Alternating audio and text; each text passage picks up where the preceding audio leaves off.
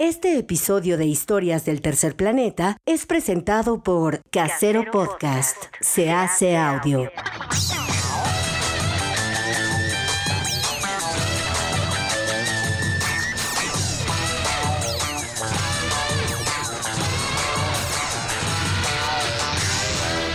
En Casero Podcast te traemos las historias que merecen ser escuchadas. Por eso decimos directamente a la sociedad, a todos y cada una de los miembros de esta República, quédate en casa, quédate en casa.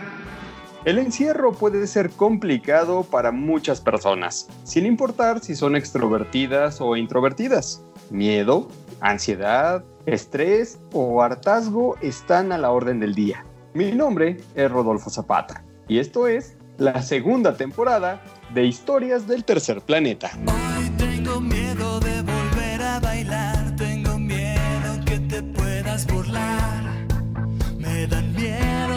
personas, no quiero manejar, tengo miedo que me pueda gustar.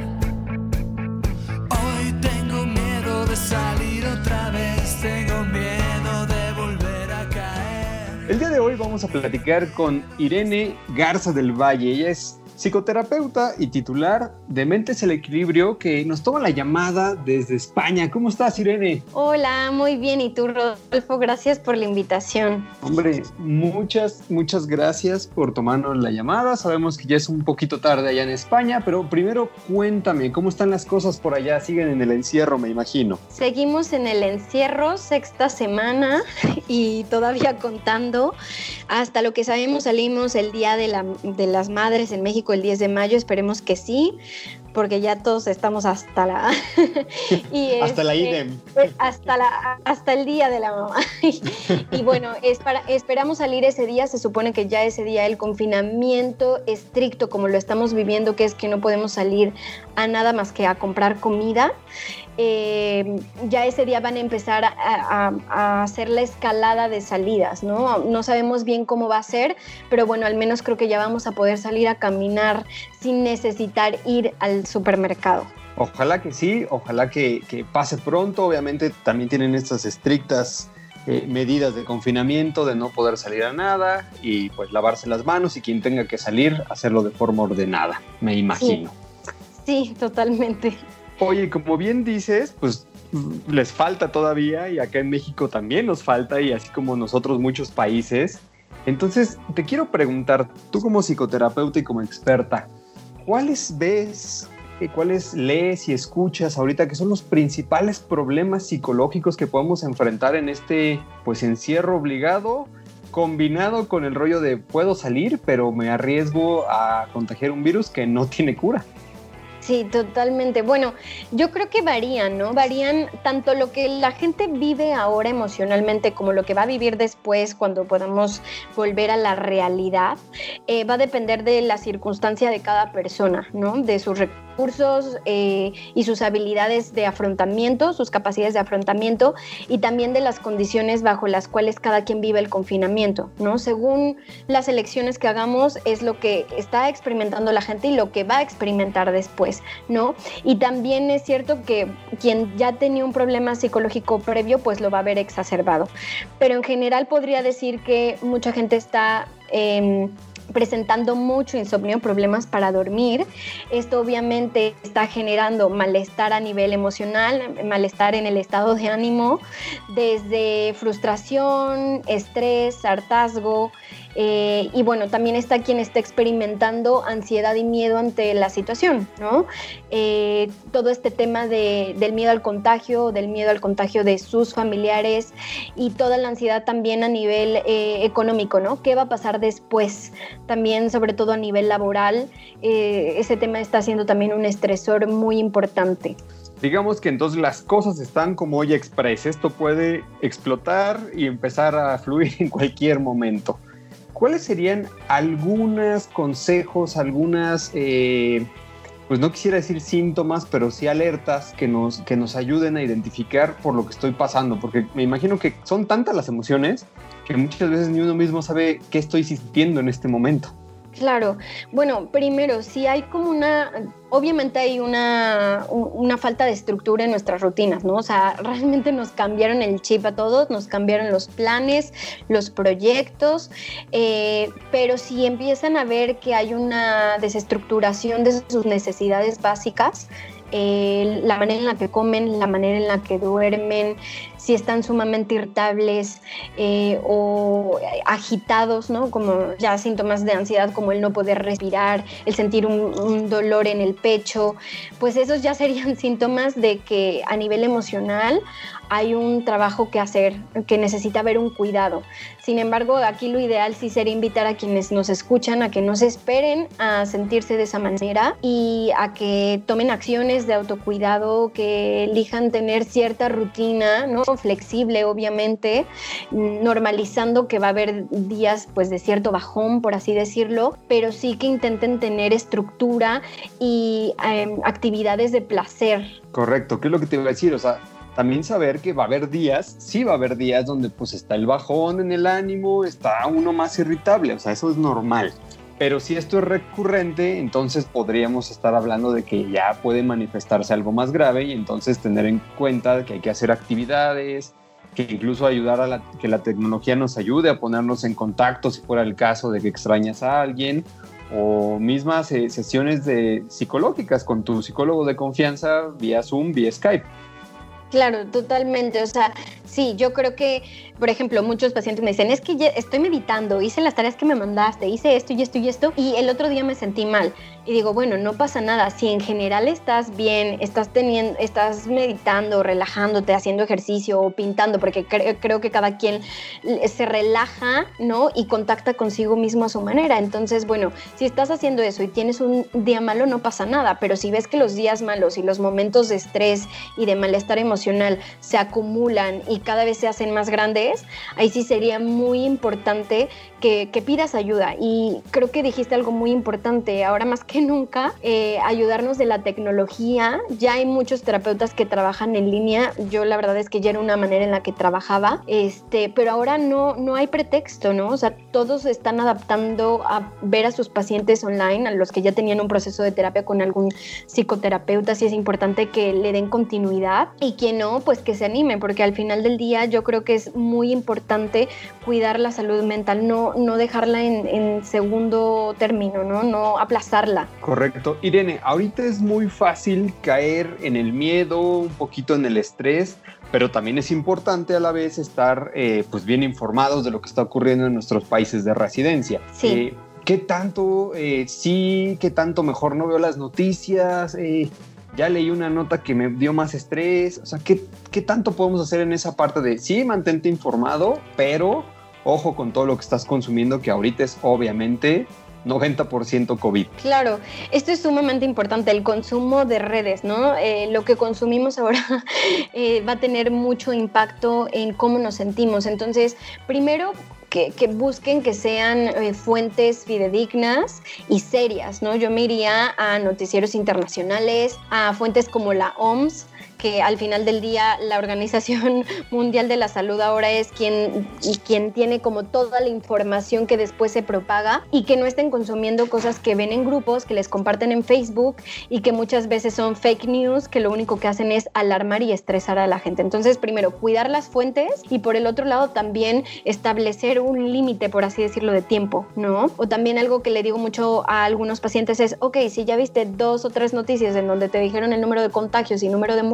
busca noticias de gente que se recuperó, busca todas estas historias que están compartiendo que inspiran, que motivan, ¿no? Algo que haya hecho eh, bueno alguien por otro alguien. O sea, yo creo que esas cosas también balancean un poco lo que estamos recibiendo. Perfecto. ¿Qué te iba a comentar ahorita que dijiste? Pues si ya consumiste una, dos, tres veces, es un comportamiento que también nos puede pasar en el encierro, eh, llevar al extremo las cosas. Si bien eh, a lo mejor yo hago ejercicio y me gusta y me relajo, o lo hago, ¿no? Pintar, pero pues lo mismo, o sea, no llevar estos comportamientos que en el momento me hacen sentir bien al extremo. O sea, pienso en alguien que, por ejemplo, se desestresa viendo series o películas y entonces pasa la mitad de su día o más haciendo estas actividades. Por eso es importante que dentro de todo tengan, por así decirlo, una agenda, ¿no? O, una, o cierta organización en donde durante el día haya espacios para hacer estas cosas que me desestresan, pero también haya algo que me dé estructura. ¿No? O sea, horarios no solo de, de, a qué hora comer, a qué hora desayunar, a qué hora cenar, sino también en donde yo haga ciertas cosas. Se vale pausar algunos días, se vale decir un día, hoy no quiero nada, ¿no? Yo hubo un día que necesité eh, apagar mi celular, meterlo en un cajón porque de verdad me estaba sintiendo muy alterada con todo lo que leía y no, sentía que no podía parar. Y ese día simplemente tirarme a ver Netflix toda la tarde. Pero mm, sí es importante que haya estructura, ¿no? Cosas que me hagan sentir eh, productivo sin caer en ese otro extremo, ¿no? De, de, exceso de productividad, de tener que leerte todo un libro, de tener que hacerte todo un curso, ¿no? Correcto, que ese es también algo muy importante, esta presión eh, pues digámoslo así, social, pero que también es de uno mismo, donde dice, a ver, si ya estoy en el encierro, pues tengo que salir de este encierro eh, leyendo ocho libros más de los que leía, aprendiéndome otro idioma, este, realizando cuatro cursos, pues tampoco es el caso, ¿no? Sí, no, tampoco. Y de hecho, aquí creo que algo que sirve mucho es preguntarse cada día qué necesitan, ¿no? O sea, como un poquito esta lectura personal, esta revisión, decir, hoy qué necesito, hoy cómo me siento, hoy qué me vendría bien. ¿no? Hoy tal vez no tengo ganas de hacer ejercicio, pero tengo ganas de hacerme una relajación, hoy tengo tal vez más ganas de cocinar, hoy tengo más ganas de una videollamada, porque si no, ahí entra esto, ¿no? El tengo, es que tendría que hacer, simplemente mejor preguntarte, ¿qué quiero hacer? ¿Qué me dan, como dicen aquí en España, qué me apetece hacer? Porque eso habla de una escucha activa y cuando me escucho y cubro esa necesidad o ese deseo, me siento mejor conmigo mismo, me da seguridad porque sé que puedo confiar en mí. Correcto. Vamos a regresar después de una pequeña pausa musical, Irene. ¿Qué escogiste para que nos deleitemos y hagamos este, estos minutos de relax mientras escuchamos esta rola. ¿Cuál es? Pues una canción que me pone muy de buenas estos días es Viva la vida de Coldplay. De lujo. Vamos pues a escuchar al señor Chris Martin y compañía y regresamos a historias del tercer planeta.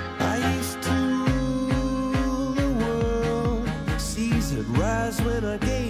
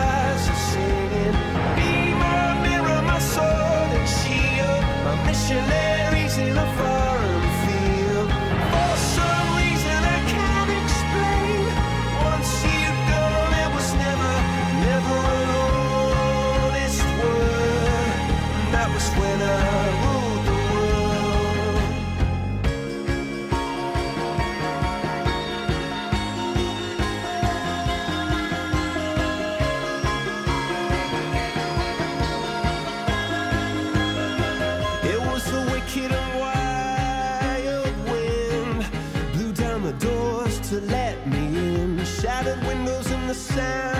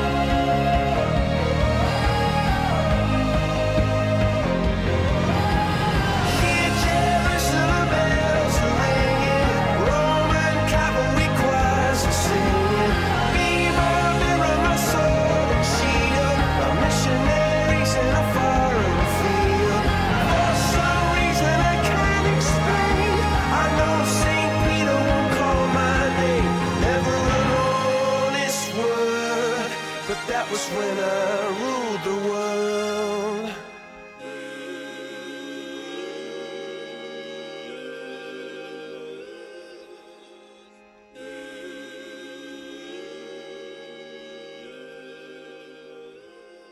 Historias del tercer planeta. Estamos platicando con Irene Garza del Valle, psicoterapeuta y titular de Mentes en Equilibrio. Ahorita al final de la plática les vamos a las redes sociales de Mentes en Equilibrio porque tienen información valiosísima. Mi querida Irene, a ver, algunos pequeños consejos, eh, yo iría de generales, como digámoslo, o sea, he, he mapeado como tres tipos de personas que estamos en confinamiento.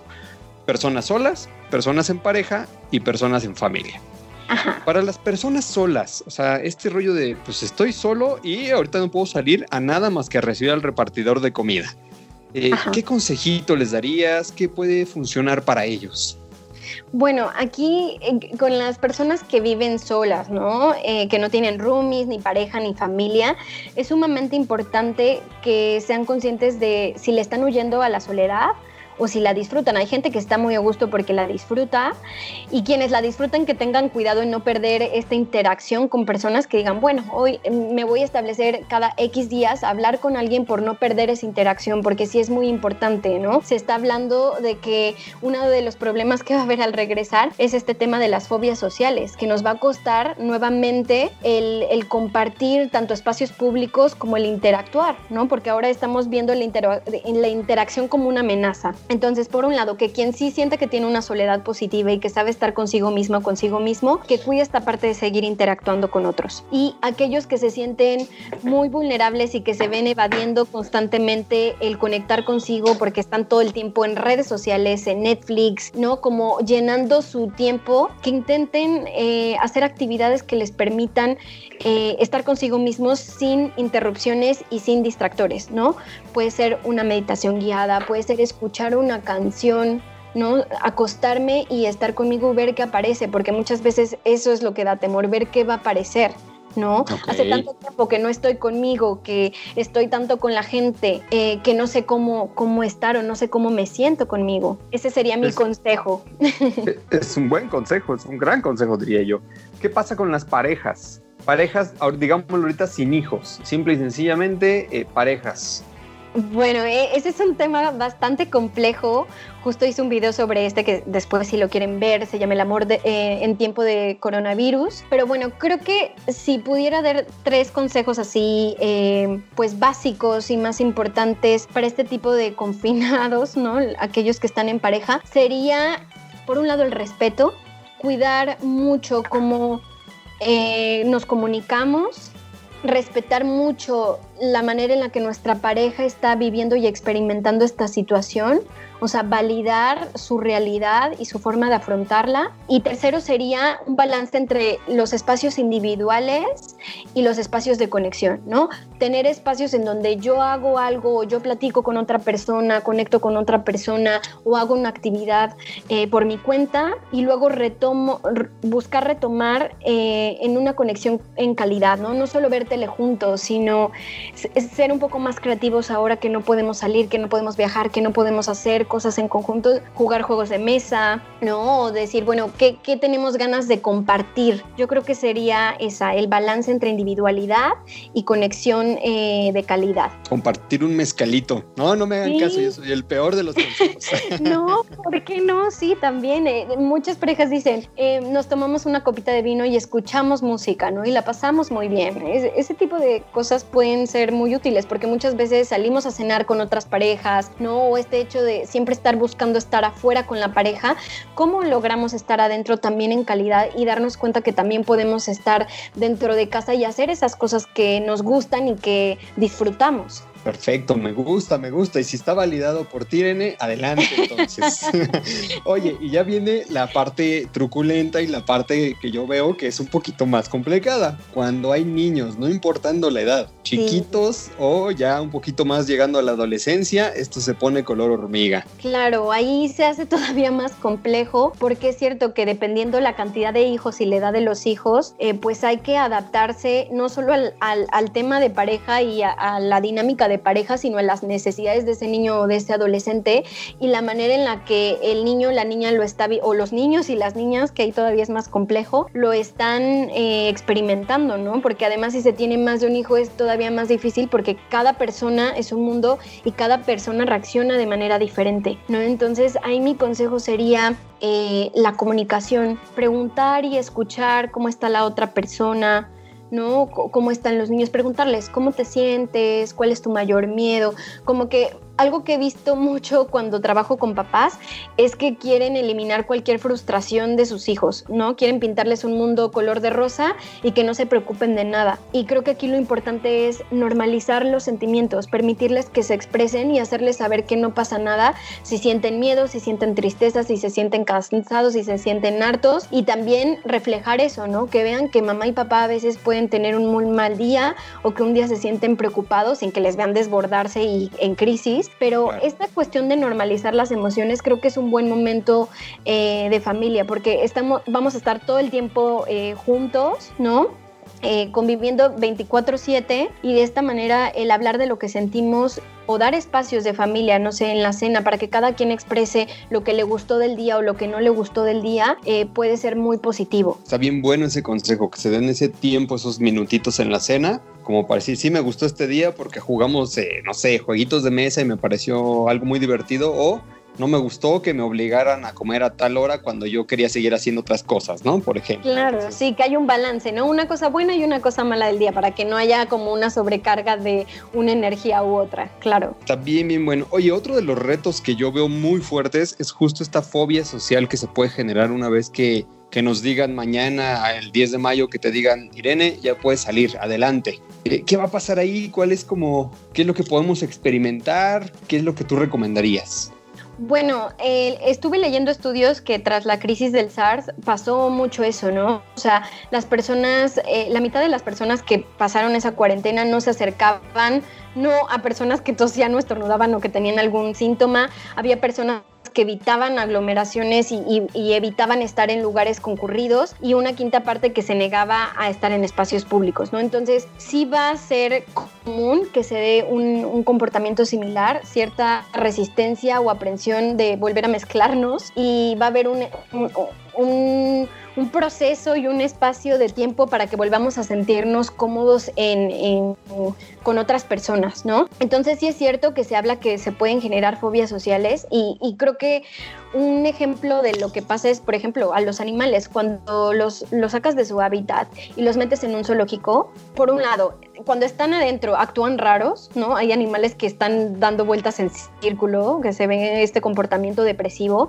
pero también cuando les sueltan, hay como un, un tiempo para que ellos procesen esta nueva, y cuando están mucho tiempo encerrados, pero eso ya hablo de años, pues hay animales que no logran sobrevivir porque no logran readaptarse.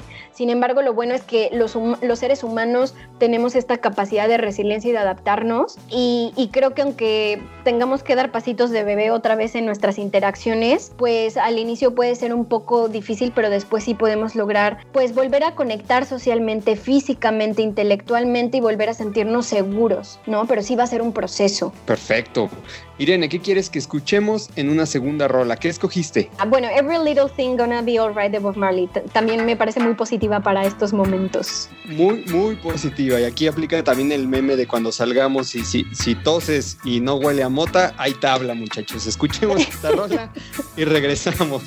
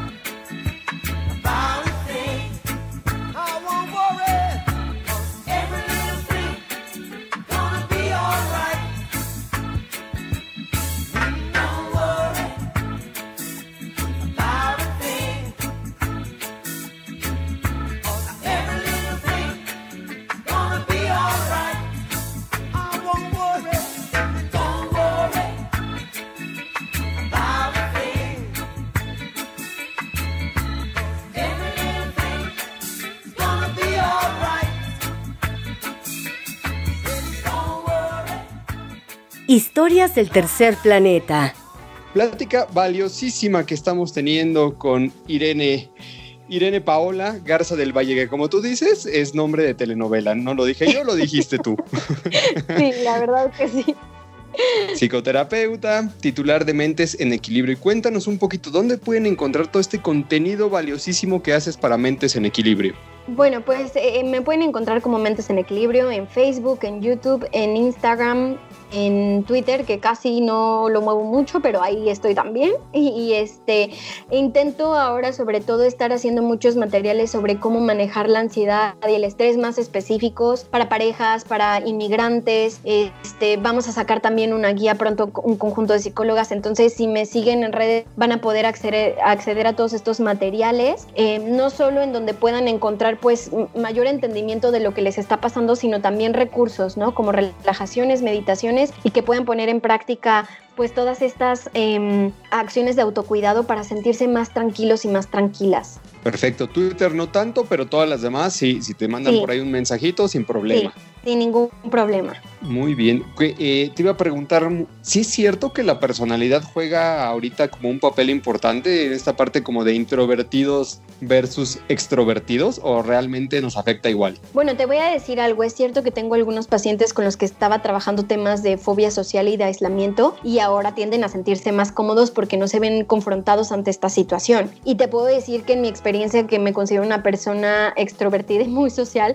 sí me está pesando el no ver gente más que a mi pareja. O sea, te puedo decir que tengo este sentimiento de que extraño a la gente. O sea, quiero ver a la gente y cuando veo un video tengo ganas de abrazar a la gente. O sea, digo, ay, qué ganas de abrazar a esa persona. Entonces, es cierto que sí puede jugar un papel importante. Sin embargo, también no solo es nuestra personalidad, sino el cómo elijamos vivir el confinamiento, ¿no? O sea, las, las elecciones que hagamos ahora en estos días van a marcar la diferencia de cómo vamos a afrontar la vuelta a la realidad y también de qué tanto esta experiencia la podemos utilizar para transformar ¿no? la manera en la que nos relacionamos, la manera en la que hasta ahora somos como personas. O sea, creo que también eh, esta experiencia eh, ayuda a la reflexión de cómo hemos vivido hasta ahora y cómo queremos seguir viviendo, ¿no? Perfecto, Irene. Pues anótenlo por ahí. Eh, la cuarentena sigue.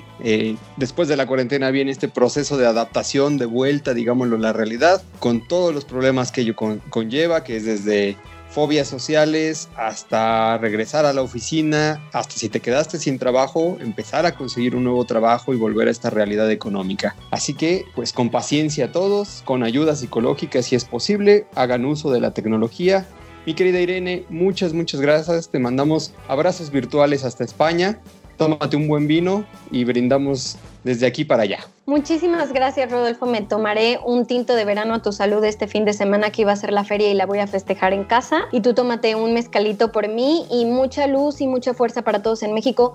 Quédense en casa, esto no es broma de verdad. Lo que hagan ahora no solo los cuida a ustedes, sino a otros y nos cuida mundialmente. O sea, esto se va a terminar más rápido si realmente tomamos eh, pues las medidas necesarias. Perfectísimo.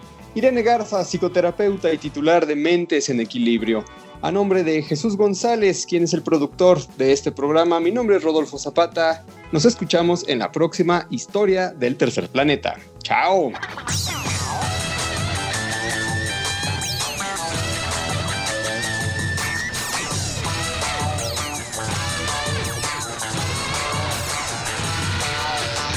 Historias del tercer planeta.